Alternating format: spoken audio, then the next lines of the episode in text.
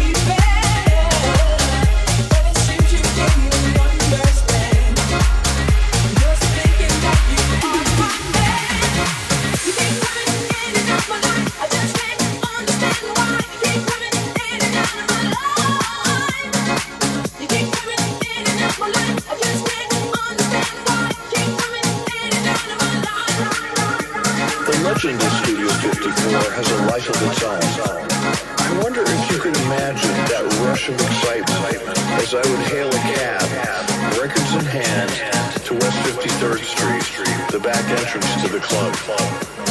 It was electrifying just to arrive at the door, knowing that a sensational party was about to begin. After I set up, house lights would dim. I would begin my set, and that incredible Richard Long sound system would roar to life.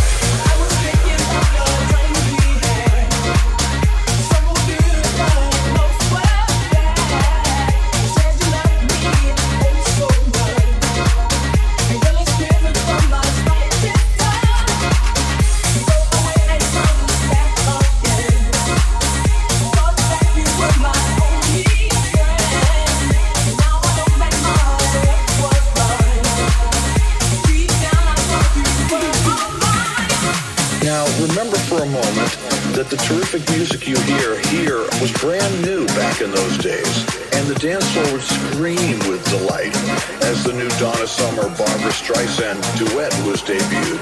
When something brand new like I Love the Nightlife, The Boss, or I Need a Man came on, the crowd roared their approval. It truly was a sensational rush to hold the audience in the palm of your hand with the mixing and tunes I would select.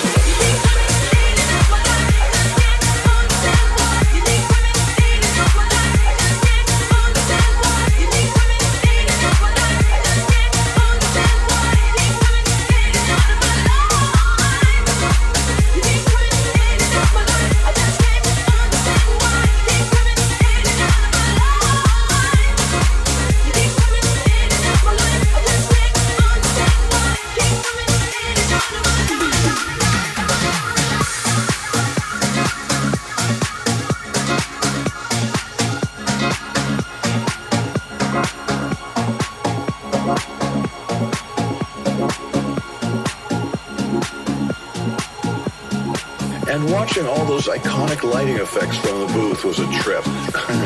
the moon with the Coke spoon always got a whoop from the dancers. My personal favorite was the sunburst with the police beacons for eyes. It was like idol worship. And when the shiny mylar streamers would drop to the floor, a few lucky people would grab hold of one and play with it to everyone's delight. And oh yes, don't forget the confetti cannons.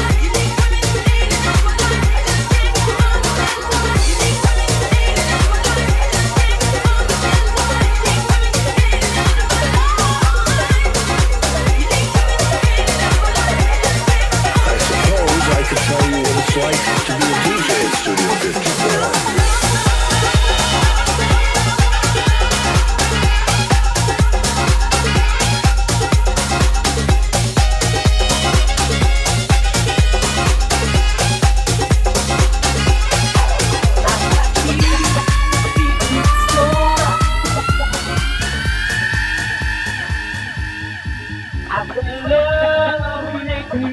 in. I have peace deep in my soul.